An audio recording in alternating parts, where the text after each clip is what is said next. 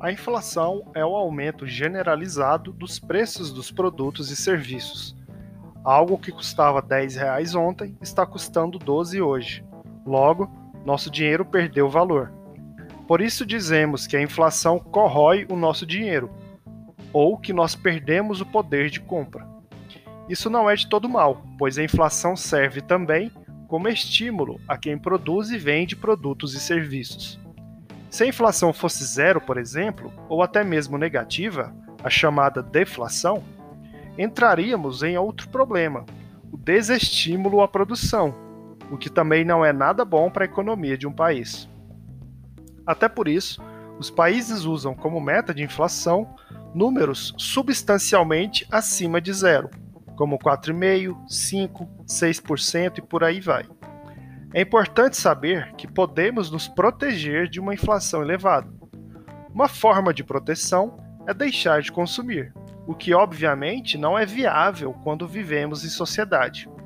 Uma outra forma é investir em aplicações cuja rentabilidade está atrelada ao IPCA, que é um dos principais índices que medem a inflação.